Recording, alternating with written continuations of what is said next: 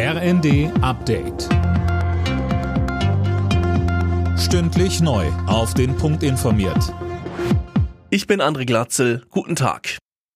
Im Prozess um die tödlichen Schüsse bei Kusel in Rheinland-Pfalz ist der Hauptangeklagte zu lebenslanger Haft verurteilt worden. Das Landgericht Kaiserslautern sprach ihn wegen Mordes an den zwei Beamten schuldig.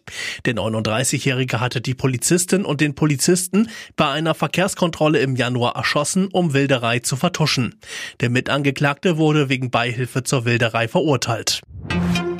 Mehr Fachkräfte aus dem Ausland nach Deutschland holen. Um dieses Ziel zu erreichen, hat die Bundesregierung heute ein neues Einwanderungsgesetz auf den Weg gebracht.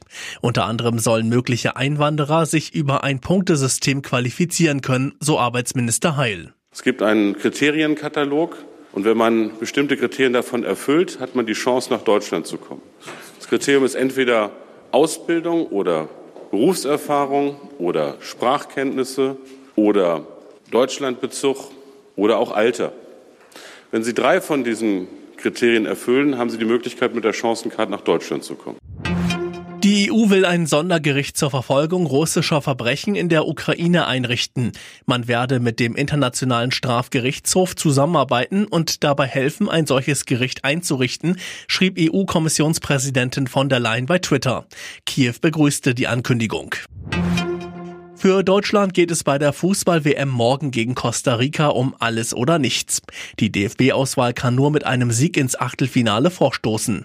Auch Costa Rica kann noch weiterkommen.